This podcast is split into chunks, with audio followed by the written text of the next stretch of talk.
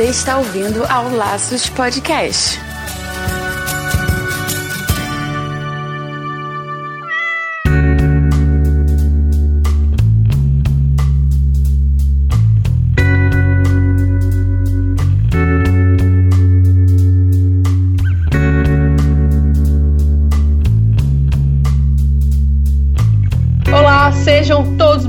Bem-vindos ao Laços número 24. E aqui eu, Andy Vitar. E eu sou a Marina Arinelli e aqui no Laços que vamos falar tudo sobre o seu animal. Vocês lembram que no episódio 7 do Laços a gente falou sobre comportamento destrutivo? Pois é, agora a gente quer entender o comportamento animal como um todo. É isso aí, Wendy. E para falar sobre a importância, os mitos mais comuns sobre o comportamento de cão e gato e como eles influenciam no bem-estar e saúde dos pets, nós trouxemos aqui a Carol Rocha do Pet Anjo para nos ajudar com o assunto porque ela é especialista, então seja bem-vinda ao Laços, Carol. Obrigada, pessoal. Eu tô muito feliz em estar aqui. Agradeço muito o convite.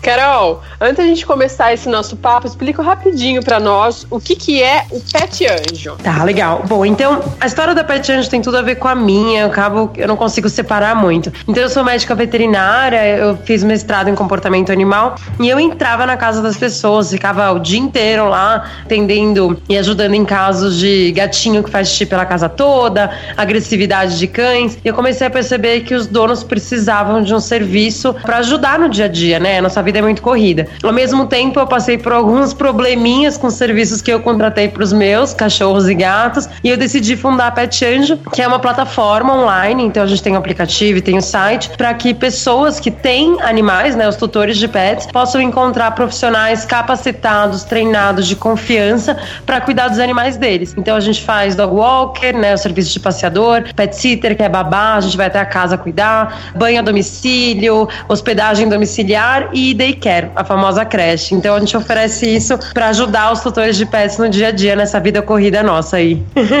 Nossa, muito legal, muito massa ter sentido essa. Estava faltando isso, né, para seus clientes e correr atrás de providenciar. É, é isso mesmo. Não, super legal mesmo. Nossa, fica com essa sua atitude, ficou super legal.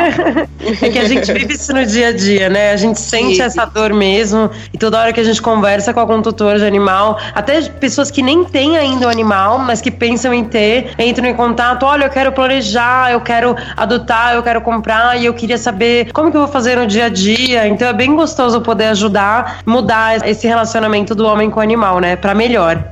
Com certeza, Não. essa questão de ter o, uma formação, né, de ter o curso é. e de ter de ser é. certificado, é. de ter essa confiança, meu, é muito é. importante. Seja por um é. simples banhinho, sabe? É, a gente menospreza, né? A gente, quer dizer, a gente acaba achando que não é tão importante. Imagina, passear com um cachorro, mas a questão é que os riscos são muitos, né? E os animais, eles são nossos filhos, então a gente precisa trazer um treinamento. A gente sempre fala, não basta só amar, né? Tem que saber cuidar. Então, o saber é. cuidar é um ponto bem importante. Isso mesmo, além de ter profissionais com responsabilidade saberem o que eles estão fazendo ali com o animal, né? É isso mesmo. é, tem vários motivos, né? Porque, como nem eu falei, banho, não diminuindo a atividade de dar banho em cachorro. Muito uhum. antes, pelo contrário. Tipo, dando um favor, por exemplo, eu não tenho levado meu cachorro, eu tenho um Golden, já tá velhinho, já é um senhor, eu percebo que ele tem dor nas pernas e tal. Então uhum. eu tenho uhum. muito medo de levar ele pra dar banho, entendeu? Eu tenho dado banho nele em casa, porque daí eu, eu, eu que me agacho lá e com a minha coluna, mas a dele tá, a dele tá tudo certo. Eu tenho medo de levar em algum pet shop é. e na hora de colocar em cima da bancada, de tirar, de ficar segurando ali com a perna é. pra cima pra secar, alguma coisa assim, não tá fazendo da maneira que eu gostaria, assim, né? A maneira é. correta. Exato, exatamente. É muito mais complexo, né? É, às vezes é bem isso, a gente conversa com tutores, estão desesperados, precisando de alguém para ajudar eles no dia a dia, né? Que nem você falou, para dar um banho, né? Porque todos esses procedimentos, eles podem ter um risco para o animal, eles têm que ser bem feitos, né? A consequência deles pode ser algo muito grave.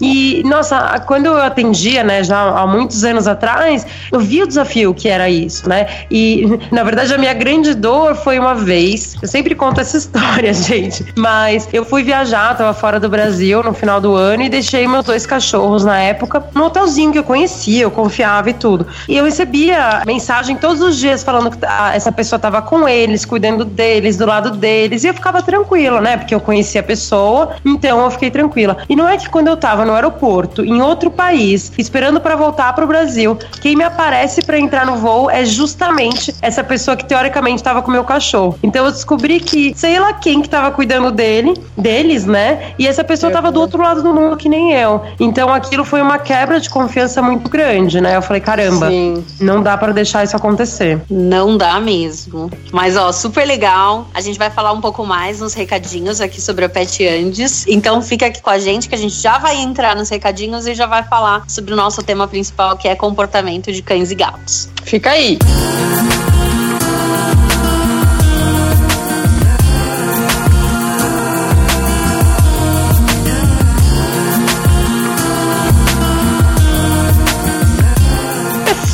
Pessoas do meu Brasil, para começar esse recadinho do Laços, número 24, a gente lembra vocês como que faz para ter o laço no seu celular de forma gratuita, fácil e prática. Isso aí, facinho. Se você tem um iPhone, basta ir lá no aplicativo chamado Podcast e lá na parte de busca você digita Laços Podcast. Assim que aparecer, é só clicar em adicionar e pronto. O laço estará no seu aplicativo e todo novo episódio você será avisado. Mas, porém, entretanto, todavia, se você tiver um Android, você baixa o aplicativo Podcast Addict e faz o mesmo esquema. Clique em busca, digita laços e adiciona. Vale lembrar que tanto o aplicativo do iPhone como do Android são gratuitos.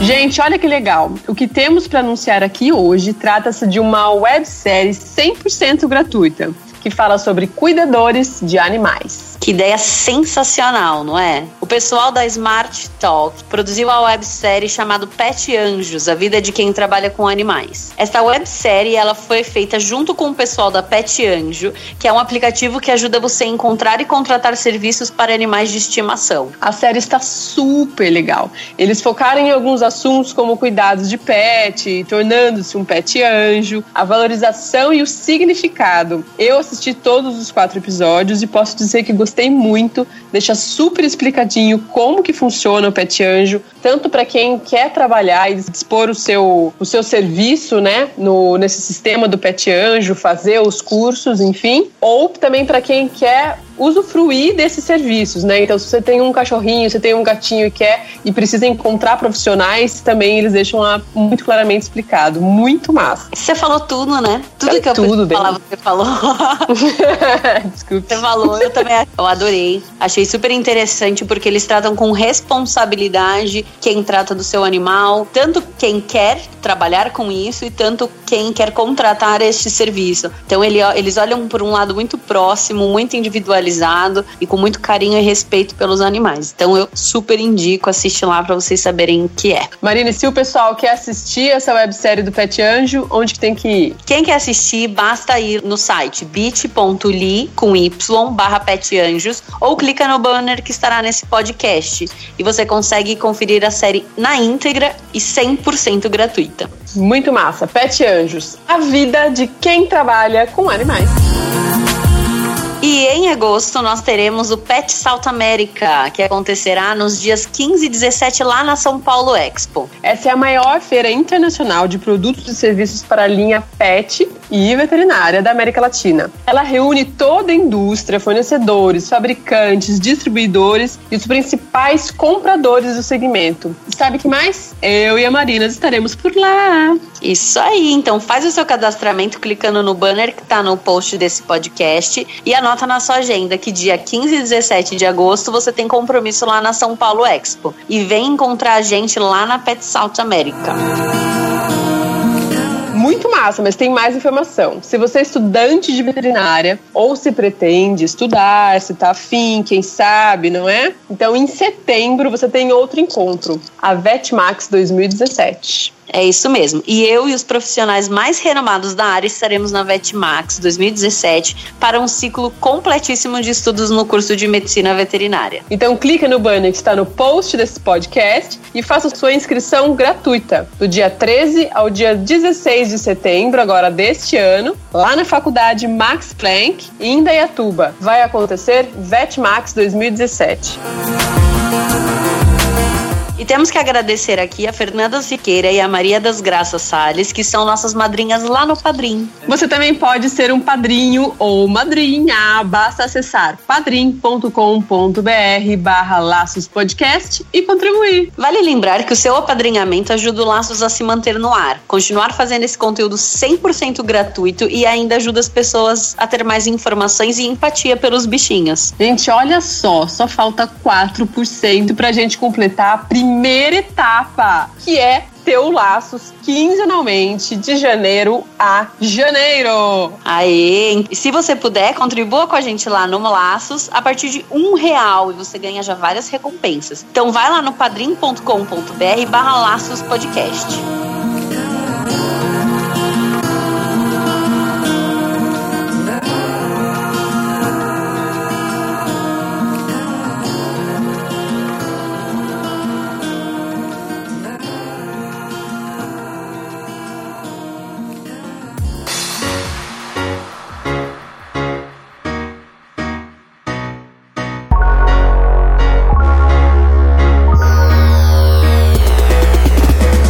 Carol, conta pra gente uma coisa agora. Eu queria entender como que você caiu na parte de comportamento animal, porque até no último Laços a gente conversou sobre a formação de medicina veterinária, né? Como, como que as pessoas acabam caindo e o que esperar da faculdade, e que a medicina veterinária é extremamente abrangente, né? A gente consegue uhum. fazer um monte de coisa que esteja relacionada. Eu queria só que você desse uma palavrinha e explicasse como que você caiu no comportamento animal ao longo do seu curso, né? Do, do curso de graduação. Legal.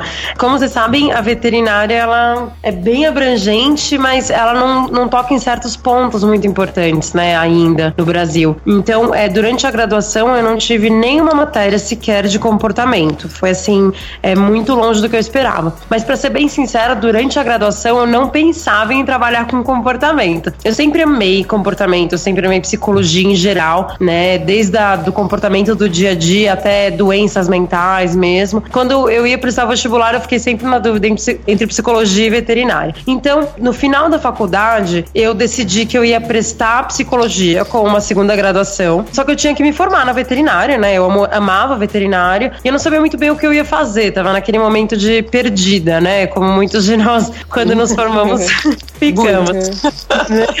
é o mundo comum, né, pra todo mundo. Então, é, eu decidi prestar essa segunda graduação, mas eu tinha que fazer meu estágio curricular para me formar na veterinária. E aí, o que, que eu fiz? Eu encontrei um laboratório na psicologia lá da USP, mas que trabalhava com comportamento animal. E eu fiquei fascinada. Então eu comecei, eu fiquei lá seis meses, eu acompanhava cachorros durante sessões de interação assistida por animais. Então, aqueles cachorros que vão trabalhar em hospital, que vão trabalhar em abrigos é, de crianças em vulnerabilidade social, em lares de idosos e tudo mais. E eu me apaixonei por aquilo, assim, mudou minha vida mesmo. Eu sempre conto uma outra história que mudaram minha visão. Eu sempre amei animais, sempre foi a minha vida, nunca fiquei uma semana sem, mas aquele elo, aquela conexão que eu vi acontecer entre uma criança, entre uma pessoa e um animal, o peso que aquele, aquilo tinha pro futuro daquela pessoa, eu fiquei assim, sabe, de queixo caído. E aí eu decidi realmente que ia trabalhar com comportamento e acabei fazendo a segunda graduação de psicologia e juntando que eu comecei um mestrado em comportamento animal. E aí foi uma coisa levando a outra, né? Acabei juntando essas duas áreas e, e indo trabalhar apenas com comportamento mesmo. Muito Nossa, que super legal.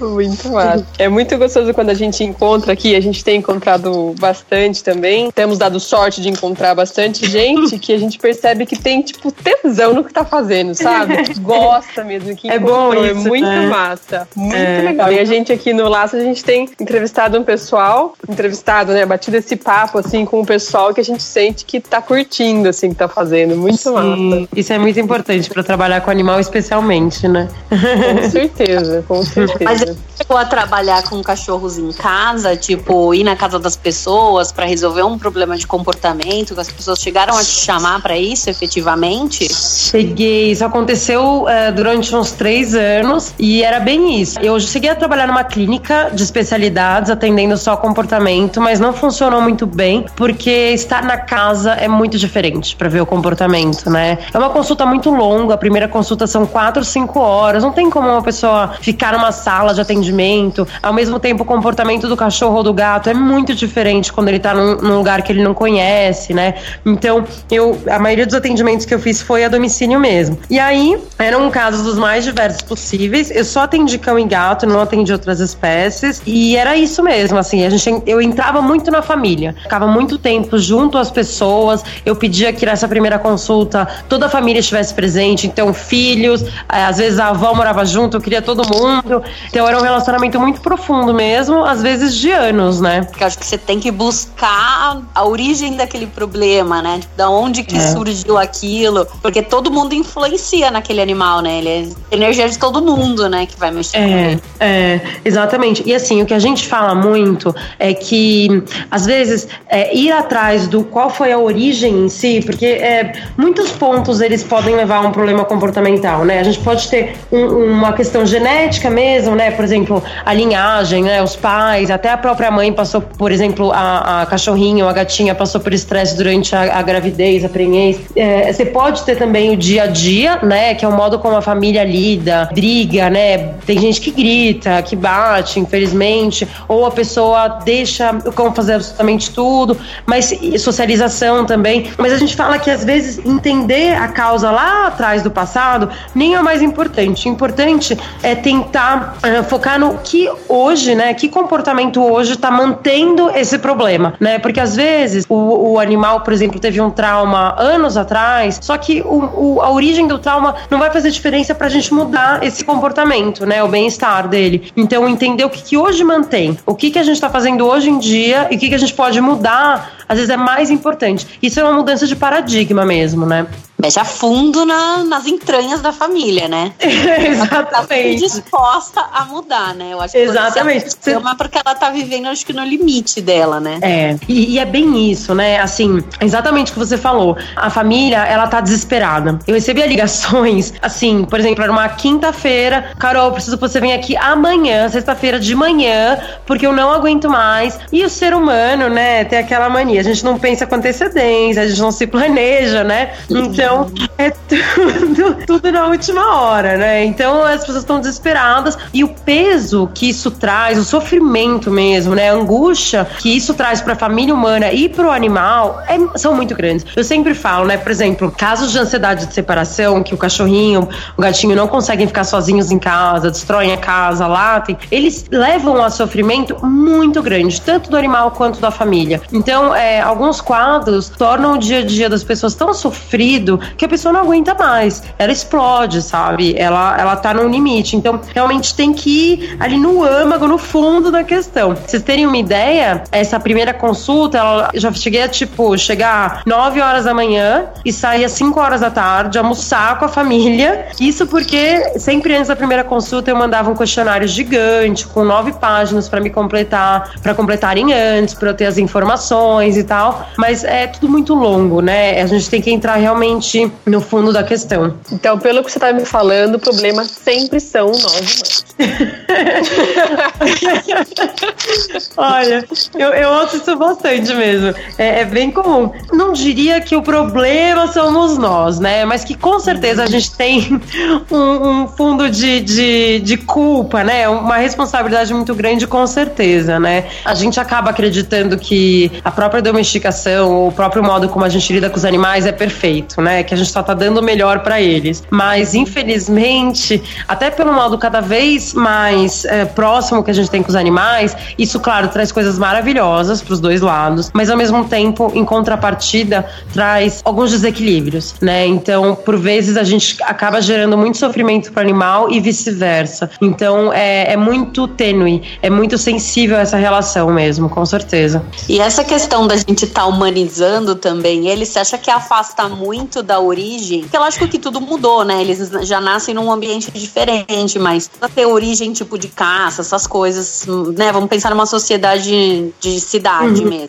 Você uhum. acha que isso afasta muito e prejudica e leva muito problema de comportamento, essa humanização? Olha, quando a gente fala de domesticação dos cães, tem várias teorias, né? De quantos anos e tal. A gente ainda não sabe ao certo e cada vez mais surgem evidências diferentes, né? Mostrando que é mais antigo do que parece. Mas a gente fala que existe uma convergência evolutiva, ou seja, que o homem evoluiu do lado do cachorro. E tem gente que fala, pesquisadores afirmam categoricamente que o homem só é o homem como é hoje, com a agricultura e tudo mais, porque ele tinha o cão do lado dele. Então, é difícil a gente, a gente separar, ah, o cão era assim e hoje ele é assado. E a gente está mexendo muito no modo como o cão lida com o mundo. Eu, eu sou partidária é, de que o cão ele sempre esteve do lado do homem. Então, conforme a, o homem vai mudando, a humanidade vai mudando, o cachorro também vai mudando. Um não existe sem o outro, né? E eu realmente acredito nisso. Eu, eu vejo mais evidências disso. Mas, claro que nem todos os homens são iguais e nem todas as tendências humanas é, fazem sentido pro animal. Então, com certeza, comportamentos naturais como morder, cavar, buscar por alimento, roer, é, marcar território, enfim, são comportamentos que o cão ele tem que apresentar porque faz parte do que ele é, né? Assim como ele mudou com o homem, ele também mantém comportamentos de antes, quando, enfim, ele era um lobo ainda lá atrás, né? Então, eu acho que é uma questão de equilíbrio. Eu acho que é nem muito nem pouco, sabe? Tem muita gente que me pergunta: ah, mas olha, colocar roupinha sempre, é, levar para tomar banho toda semana. Eu acho que depende, depende muito do caso, depende muito do indivíduo animal, da família. Eu não acho que dê pra gente categorizar como ruim ou bom, sabe? Eu acho que depende muito do contexto mesmo. Eu não consigo imaginar o meu cachorro à vontade com certas coisas assim, mas eu vejo que outros cachorros de, de, de amigas e tal, que tem esse tipo mais, esse tratamento mais humanizado, vamos dizer, de colocar roupinha e tal, umas coisas mais assim, de andar muito no colo, andar na bolsa e tal, uhum. eu também não consigo ver eles como o meu cachorro, numa chácara, que fica o dia inteiro solto, cava. Então, é bem isso que você falou, eles são indivíduos mesmo, né? Então, é, então tem que analisar é. cada caso aí. É, exatamente. É claro que assim, né? Tem coisas que a gente não precisa nem pensar duas vezes que não faz bem pro animal, né? Então, por exemplo, Sim. pintar o pelo, né? Colocar chupeta. Isso não faz sentido nenhum, quer dizer, nenhum. não traz nada pro animal e pode trazer vários prejuízos, mas uma ou outra coisa é uma questão mais de equilíbrio, qual que é o sentido daquilo, qual que é a contrapartida pro animal, porque ao mesmo tempo ele ganha um relacionamento, né? Ele tem ali um parceiro, ele tem um, um humano que é parceiro dele. Então, uhum. por si só não é uma coisa ruim, depende um pouco do, da situação mesmo. Tá é, porque esses animais eles se habituam também, né? Por exemplo, é. dar no carrinho ou colocar o sapatinho na hora de sair. Mas nesse sentido, o animal vai se habituando, talvez. E aí fica até assim, o cachorro se acostuma a fazer isso, né? Exatamente. Por exemplo, a minha cachorrinha, eu tenho dois vira-latinhas, né? Dois SRDs, border e um schnauzer e duas gatinhas SRD. A minha, uma das minhas SRDs, ela é pequena, ela tem uns 5, 6 quilos e ela vem todo dia comigo pro escritório. Então, ela anda de ônibus todos os dias na caixa de transporte comigo no colo, né? Dentro da caixinha, mas no meu colo no ônibus. E ela tá super acostumada.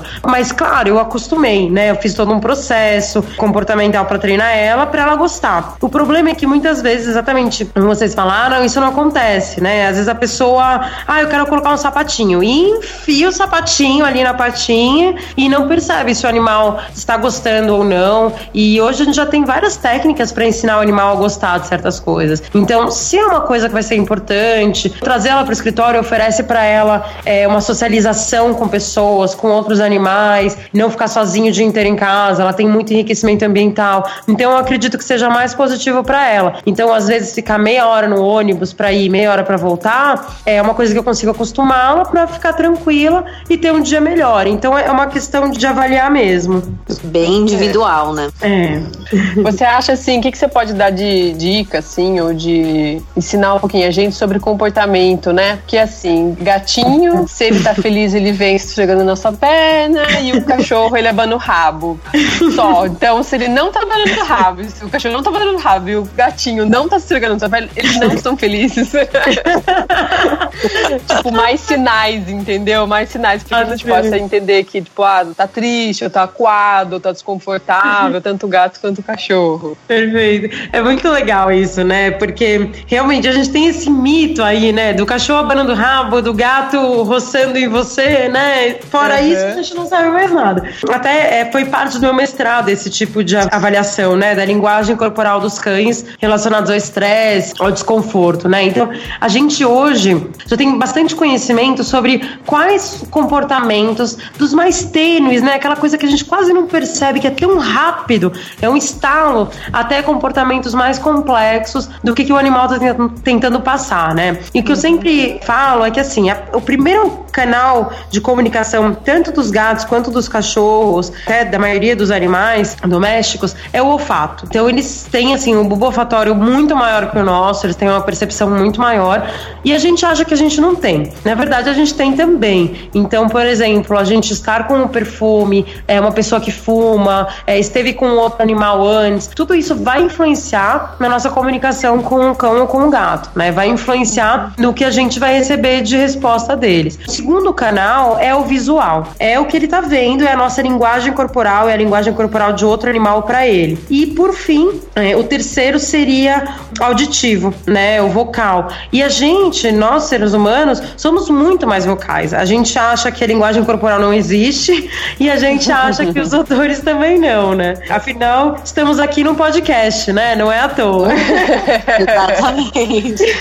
então, é, pra gente, isso é muito comum. É muito comum a gente esperar isso. Por isso, quando a gente chega pra um cachorro, pra um gato, a gente fala, a gente conversa, né? A gente acha que vai ensinar um senta pra um cachorro, a gente começa a falar senta, senta, senta. Quando na verdade, pra esse animal, se a gente fizesse um movimento com o corpo, seria muito melhor para ele aprender o que, que a gente espera dele. Então, a gente tem que realmente estar muito atento a essa linguagem, o que a gente consegue ver do animal para poder entender o que, que ele está sentindo. Então, por exemplo, é, um cachorro ele mostra muitos sinais de desconforto, que são sinais muito tênues, são, são sinais tão rápidos, tão curtos, que a gente não percebe. Inclusive, a maioria dos humanos não conhece, sequer ouviu falar. Então, por exemplo, um cachorro ele lambe o lábio para demonstrar desconforto. Ele quase que está pedindo: olha, me dá um espaço, por favor, me dá um tempo, me dá um espaço aqui que eu não estou muito confortável. Então, uma situação que isso acontece muito é, por exemplo, uma pessoa está eh, passeando com seu cachorro na rua e aparece uma pessoa desconhecida que nunca viu ele na vida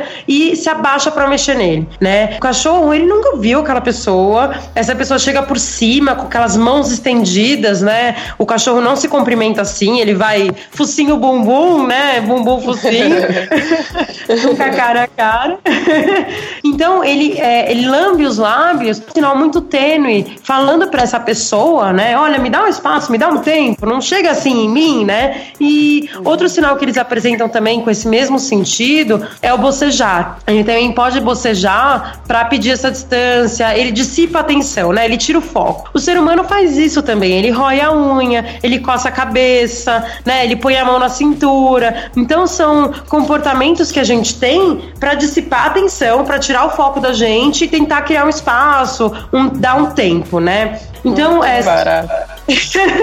e, Muito nossa, legal. Quando a gente ouve bocejar, né? A gente pensa que é sono, né? O que, que seria Uhum. mais? E na verdade pode ser sono também, se era um contexto, né, que o animal tá cansado, tá na caminha e tudo mais, mas na maioria das vezes não é. E a gente passa desapercebido. Outro sinal, outro tipo de sinal que é muito mal interpretado aí dos gatinhos é aquele gato Halloween. Sabe quando a gente fecha o olho e pensa no Halloween, a gente vê aquele gatinho com os pelos todos eriçados, com a cauda bem gorda, né? Bem fluffy, assim, e com as costas arqueadas, né? A gente pensa que aquele gato, ele tá sendo agressivo, ele quer atacar. Na verdade, esse gato tá morrendo de medo. Esse gatinho, ele tá é, falando para essa pessoa, para esse outro gato, olha, não quero brigar, olha como eu sou grande, olha minhas armas aqui, olha minha boca, minha, meus dentes, olha como eu sou grandão e peludo, né? Ele parece maior quando ele eriça os pelos, me dá um espaço, me dá distância, né? Então, a gente, infelizmente, acaba fazendo esse paralelo paralelo, essa antropomorfização que a gente fala, né? A gente acaba olhando com as nossas lentes humanas, isso pode ter consequências muito graves pro animal e pro relacionamento, né?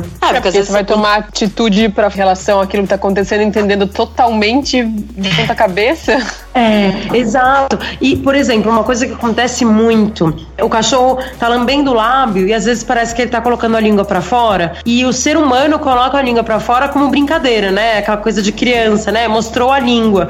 Mas o cachorro não tem nada a ver com isso. E o ser humano, eu já vi várias vezes, fala: "Nossa, que fofo, ele tá mostrando a língua, deixa eu chegar mais perto, deixa eu apertar, deixa eu mexer", como mostrar a barriguinha, né? Às vezes ele pode sim estar mostrando a barriguinha, tanto o cão quanto o gato para pedir carinho, mas na maioria das vezes não é. Ele tá pedindo distanciamento, né? Olha como eu sou vulnerável, né? Não precisa fazer nada para cima de mim. De uma maneira muito diplomática, diga de, de passagem, né? Cachorros muito educados, né? Muito educados. Nossa, eles dão de 10 a 0 pros humanos. E às vezes você aborda de maneira errada, você é capaz de levar uma mordida, um arranhão de algum gato, um tapão de um gato, porque você não tá entendendo aquele sinal que ele tá te mandando, né? Perfeito. E aí, quem que é o culpado, né? Quem que é o demônio, né? É o animal. As pessoas falam, não, mas que horror, ele mordeu, ele arranhou. Ele só mordeu, ele só arranhou porque você, humano, foi para cima dele e ele se sentiu ameaçado. E a única coisa que ele sabe fazer é se defender. E às vezes, as pessoas ignoram tantas vezes esses sinais tênues do animal que acabam ensinando ele a ser cada vez mais grave, né? Ser cada vez mais claro na mensagem, que é rosnando, mostrando os dentes, arranhando, o gato fazendo umas vocalizações mais graves. Então a gente, às vezes, sem querer, acaba ensinando ele a ter um comportamento que a gente chama de mais agressivo, né? Mas que na verdade é mais um tipo de comunicação que ele tem. Um pouco mais evidente, talvez, né? Isso, exatamente, mais evidente. E assim, é o que eu sempre falo, não ache que ele quer mostrar isso. Ele não quer. Pelo animal, ele vai evitar ao máximo qualquer agressão, qualquer comportamento mais evidente, mais caro, né? Porque ele vai gastar mais energia para mostrar, ele se coloca mais em risco, ele tem mais chance de se machucar, de ter uma mordida e tudo mais. Então, na maioria das vezes, é o ser humano que acaba levando uma situação dessas, o que é muito triste, né?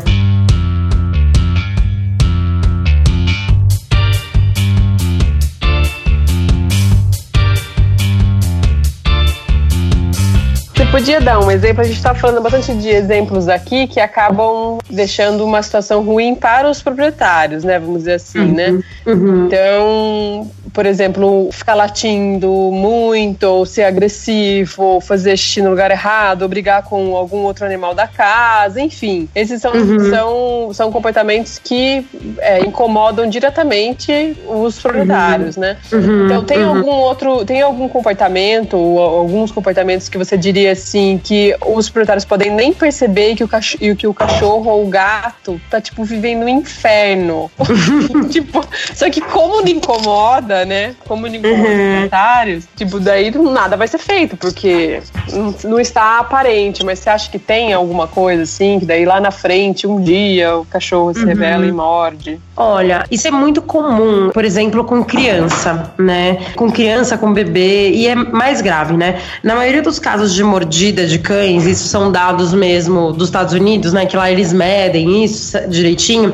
A maioria das mordidas de cães são em crianças ou idosos. Não é à toa, é porque a criança ela chega chegando, né? Ela uhum. já na confiança. Vai, na confiança, exatamente. Ela não, não sabe os limites, ela não sabe quais são os riscos. Então já chega montando em cima, puxando o rabo, puxando a orelha, uh, não entende que o cachorro que está dormindo, por exemplo, não pode ser acordado, porque ele está dormindo, ele pode se assustar e ter uma reação imediata. Os idosos, não por esse mesmo motivo, mas porque ele se mexe de uma maneira diferente, o cachorro às vezes estranha, ou porque ele não foi socializado com pessoas que têm um comportamento um pouco mais idoso-like, né? Parecido com uhum. o idoso, né? Uhum. Então, ah, por exemplo, é muito comum o pai que tem uma criança, eh, os pais que têm um filho, uh, deixarem a criança vir para casa, não ensinaram para a criança como lidar com esse animal e deixam, deixam a criança sozinha com o cachorro, com o gatinho e, e acham fofo. Isso é muito triste, porque eles acham fofo a criança, por exemplo, montar no cachorro,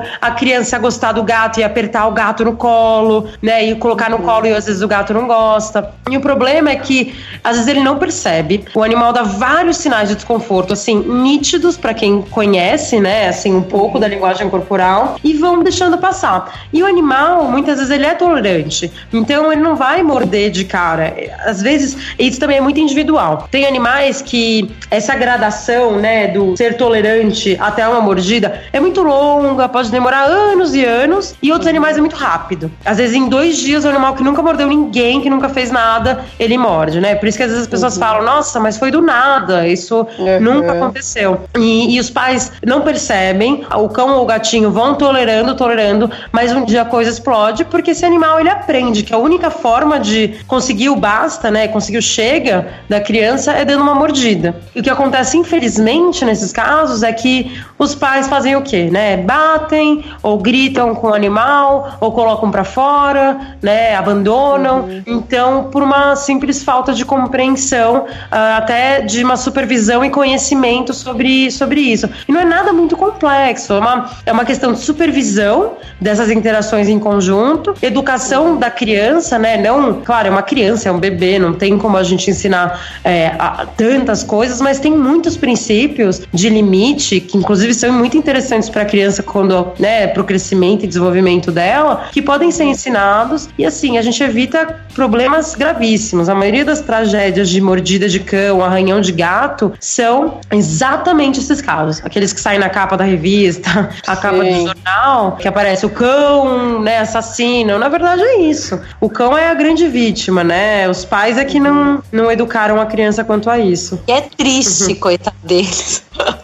Eu pois sempre tenho é. um pouco de dó também. Mas você acha que existe, pode existir algum caráter genético? Passe, lógico assim, não nesses casos de tolera, tolera, tolera, uma hora eu explodo. Uhum. Mas uhum. existem alguns filhotes que a gente vê com características já de dominância, ou animais já agressivos desde muito cedo. Isso uhum. pode ser genético, pode vir dos pais, de mãe, de vô, sei lá, de, né, da família, do Olha, cachorro. É, é uma mudança mesmo de paradigma, porque a gente cada vez menos fala em dominância e a gente cada vez mais olha a agressão como um espectro, né? É, se a gente falar que o animal nunca é agressivo ou nunca apresentou agressividade, é como se a gente falasse que um ser humano nunca gritou com alguém, nunca se irritou e bateu assim a, a mão na mesa, né? Nunca xingou alguém. Na verdade, isso vai acontecer algum dia, né? Uhum. A agressividade é desde um rosnado, que é uma coisa mais leve, até uma mordida de um nível gravíssimo, né? Então é um espectro, é uma gradação, né? Não, não dá para falar o animal é agressivo. A gente costuma falar ele está agressivo, né?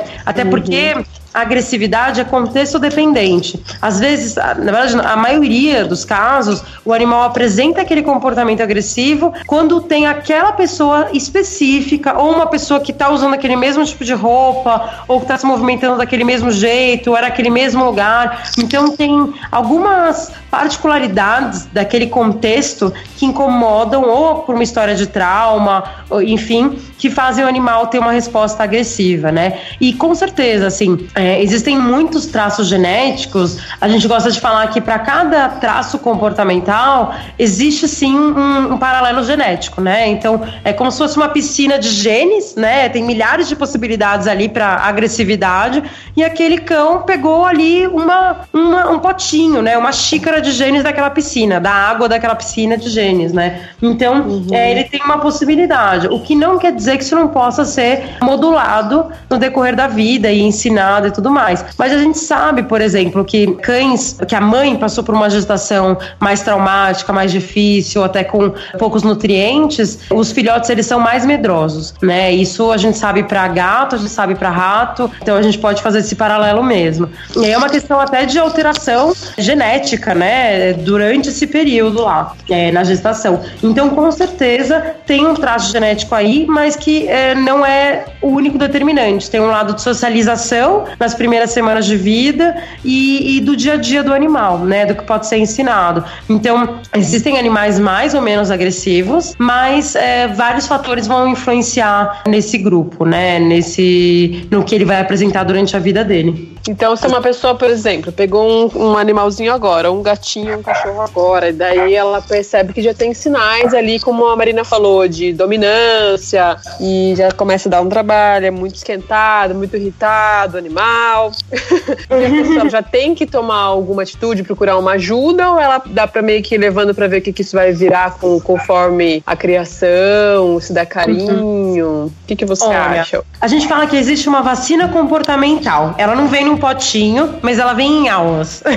Uhum. então é o seguinte: é, a gente já sabe que um cachorro da segunda semana de vida até a décima sexta, então até os quatro meses de vida, e o gatinho, final da primeira semana de vida até a sétima, oitava semana de vida, então até o final do segundo mês, ele passa por um período que a gente chama de janela de socialização. Então é o período que até o sistema nervoso não está completamente desenvolvido. A gente fala que ele está aberto ao mundo, a novas experiências. O que acontece nesse período? Se o animal ele tiver acesso de uma maneira controlada e muito positiva e muito gostosa a estímulos diferentes, e quando eu falo estímulos diferentes, são sons diferentes, é, por exemplo, som de aspirador, de fogo de artifício, de buzina, de criança gritando, de cachorro latindo. Se ele tem acesso a visões diferentes, né? Então, pessoas de todos os tipos, idoso, criança, bebê, de todas as etnias, pessoas com cadeira de rodas, enfim, cores diferentes. Se ele tem cheiros diferentes, é, texturas diferentes do piso, tudo isso, se ele passou por esse período e ele teve um contato muito legal com isso, ele vai ser um animal que está vacinado comportamentalmente. Ou seja, ele vai ser um animal que não vai ter medo no futuro. Isso é uma coisa que tem que acontecer no, ao longo da vida, não é só nesse período, mas nesse período é muito mais fácil ele criar uma associação positiva e ele gostar disso, aprender a gostar disso. E ao mesmo tempo é um período que ele também está muito mais aberto a traumas, né? Por isso que também tem que ser feito com muito cuidado, com uma atenção individual. Cada animal tem um limite, ele não pode passar por experiências negativas porque ela vai ser infinitamente pior do que se isso acontecesse um ano depois. Então, esse animal, ele, ele vai parar, vai passar por esse período. O que acontece? É, nós veterinários, né, como vocês uhum. sabem, é, o que, que a gente fala, né? Ah, tá com o filhotinho, não tem todas as vacinas, isola em casa. Deixa ele em casa, ele não pode ver o mundo, porque senão ele vai pegar parvovirose, sinomose, aquela coisa toda. E na verdade, com certeza, ele não tem que ir pro parque é, mais famoso da cidade no domingo e passear no chão quando ele não tem todas as vacinas. Mas, se ele fica isolado, ele vai ser um animal que tem medo de tudo, por consequência, ele vai querer se defender de tudo. Então, ele vai ser um animal agressivo, né? Por isso que 99% dos casos de agressividade é por medo. A gente fala, não existe o cão dominante, né? Na verdade, existe um cão que não foi socializado que tem medo. É a grande parte dos casos. Então, eu diria que se a pessoa, né, nesse, como nessa história, adotou, comprou um animalzinho, um gatinho ou um cachorro, e aí começa a perceber que ele late mais para as pessoas que chegam em casa, durante o passeio ele começa a latir para outras pessoas, em casa ele fica mais nervoso, mais agitado, mordisca mais a mão. Primeira coisa é procurar por é, socialização de filhotes, né? Então, já tem escolinhas fazendo isso, adestradores específicos também que trabalham com reforço positivo fazendo isso. E é basicamente juntar cães, filhotes, todos saudáveis, todos com vacina em dia, todos sem sinais de doença, num lugar controlado. Então, geralmente numa casa ou num, num local de treinamento para cães, que tá tudo muito bem limpinho, né? Com desinfecção perfeita. E com esses cães, fazer exercícios simples para incentivar a socialização entre eles e sempre criando uma associação positiva, que é quando ele faz um comportamento legal, de brincadeira, de carinho com o outro, a gente reforça, fala com a voz, muito bom, muito bem, dá um carinho, às vezes dá um petisco. E quando ele faz uma coisa indesejada, quando ele caminha para mordida, é, puxar a orelha muito do outro, perseguir, perseguir muito um do outro, a gente para aquela interação, né, sem forçar, sem brigar, sem nada. Só faz um intervalinho e aí a gente volta, né? Então, esse é o mais importante. Isso é mais importante do que obediência, né? Um cão, ele não vai ser agressivo, ele não vai morder porque ele não teve um treinamento de obediência, né? Esse seria um segundo passo. Mas o mais importante é logo procurar por ajuda, porque se passou desse período dos quatro meses para cães e dois meses para gato, fechou a janela, vai ser muito mais difícil ele aprender. É claro que ele aprende, com certeza, mas vai ser muito mais longo e mais desafiador. Hum, tá muito Pro, interessante pro isso. Cão é demais, né? Muito!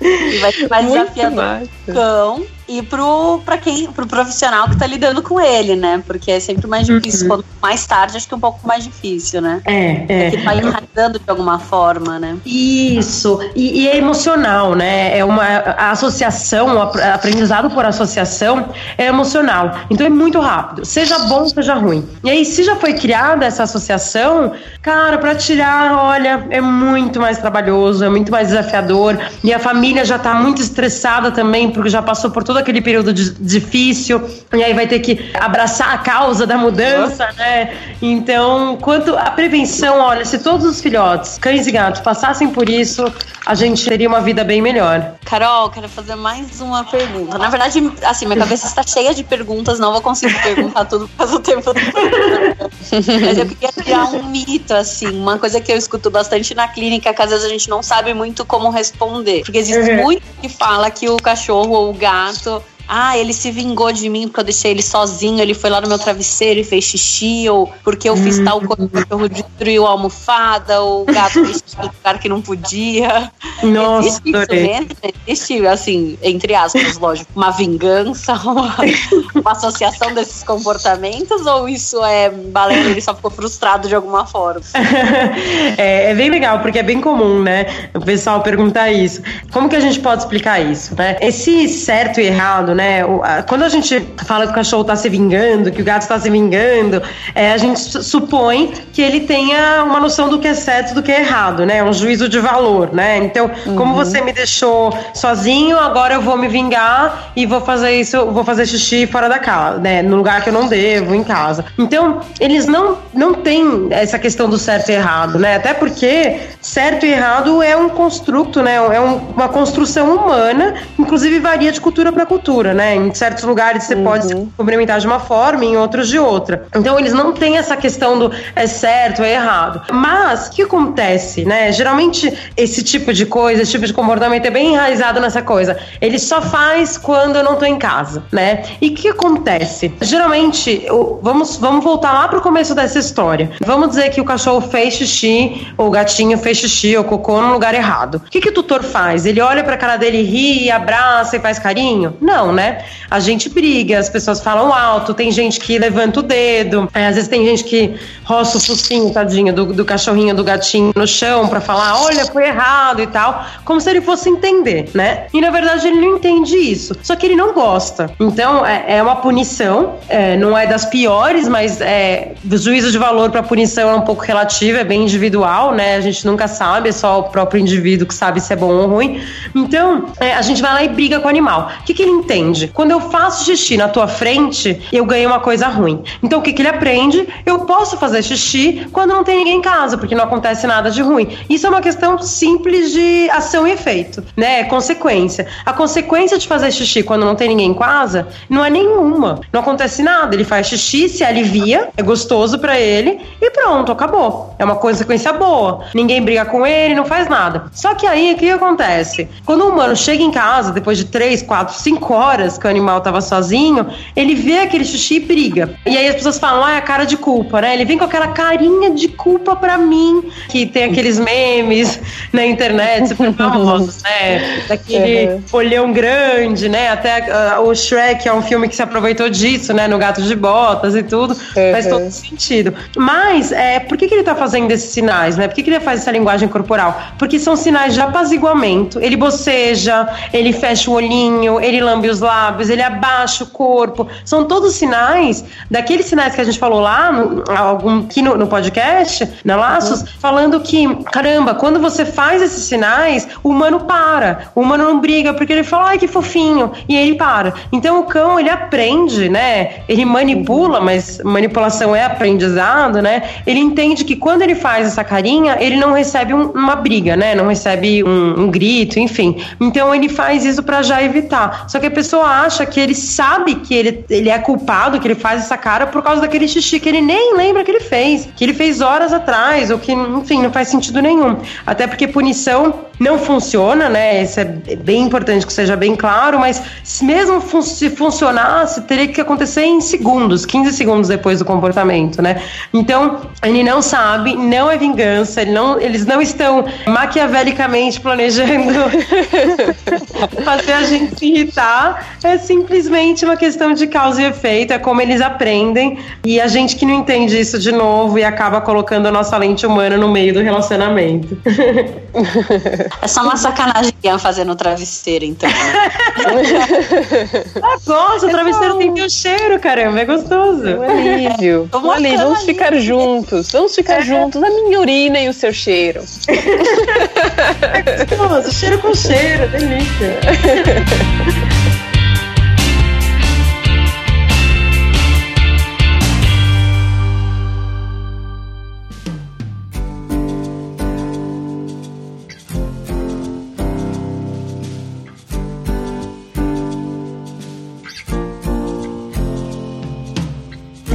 fala pra gente agora onde que o pessoal te encontra, se quiser entrar em contato com você ou com o Pet Anjo, saber mais sobre esse treinamento, saber mais tudo como, como que funciona o aplicativo, por exemplo. Conta pra Legal. gente. Bom, então dá para acessar o site da Pet Anjo, que é www.petanjo.com ou .com.br. E a gente tem os dois aplicativos também, para Android e para iOS, né, para iPhone. Então basta baixar que você vai encontrar as informações lá. Para contratar o serviço, mais fácil é pelo aplicativo, você pode encontrar os anjos, né? A gente chama de anjos de pets, os profissionais, né? Formados pela gente que estão lá na plataforma. Pode trocar mensagem, conversar, marcar uma visita sem custo presencial, porque a gente sabe que a gente fica inseguro, né? Às vezes quer conhecer melhor a pessoa e tudo. E se quer fazer o treinamento com a gente, quer treinamento todo dado por mim, ele é todo online, é bem legal. Tem, inclusive, a gente tem webinar toda semana só para os anjos, eu dou um treinamento. Enfim, eu falo sobre medo medo, tudo isso, que é bem legal, a gente tem uma educação continuada, é só acessar o site da Pet Anjo uh, e aí tem lá um botãozinho, quero ser anjo. E aí lê as informações lá, completa um cadastro, ele é bem grande o cadastro, a gente é bem chatinho, bem rígido com isso. que bom. E, e, aí é importante, né? Sim. E aí pronto, aí é entrar lá para fazer o curso conosco e, e seguir em frente, cuidando dos animaizinhos que a gente tanto ama. Nossa, achei muito massa esse programa, sua ideia é muito legal, você vê como, tipo, como eu falei já, né? Ver nessa cidade e ir atrás de, de, resolver o problema aí. E eu achei que ficou muito fácil. Eu cheguei a simular uma busca aqui na minha cidade e tal, por banho uhum. por daycare, enfim. Ele fez uma busca, eu achei muito simples pelo aplicativo, né? Muito uhum. simples, muito legal e passa uma segurança, de um, passa a ser realmente o que a gente está vendo que é, que é um trabalho profissional, comprometido, muito legal. Ai, que gostoso ouvir isso. É muito bom, é o que a gente quer passar mesmo. Muito bom. Que bom, que legal. Mas passa mesmo. A gente assistiu os episódios, né, que vocês colocaram, as uhum. séries, né, online, e explica muito bem, muito interessante mesmo. muito legal, gente. Obrigada. Você gostou de participar? Nossa, foi demais, gente. Me chamem quando quiser. Eu amei, amei, amei. Muito gostoso. Parece que eu tô conversando com pessoas que eu conheço há anos. muito Mas legal. É. né? Quase. Nossa, tava aqui. É. muito legal, muito bom. A gente muito adorou. E se tivesse mais uma hora de programa, a gente ia perguntar mais uma hora. Você ia, não ia, você ia cansar de falar, porque a gente adora isso. E é isso que a gente quer passar pro público, para todo mundo escutar, para entender, para ser fácil de entender, que mais Exatamente. fácil que isso acho que é impossível. que bom, Exato. gente. Muito bom. Também gostei muito. Muito obrigada, Carol. Obrigada, gente. Um beijo bem grande. Qualquer coisa é só falar, tá bom? Tá bom. Ah, obrigada. Um, um beijão. Tchau. tchau, gente.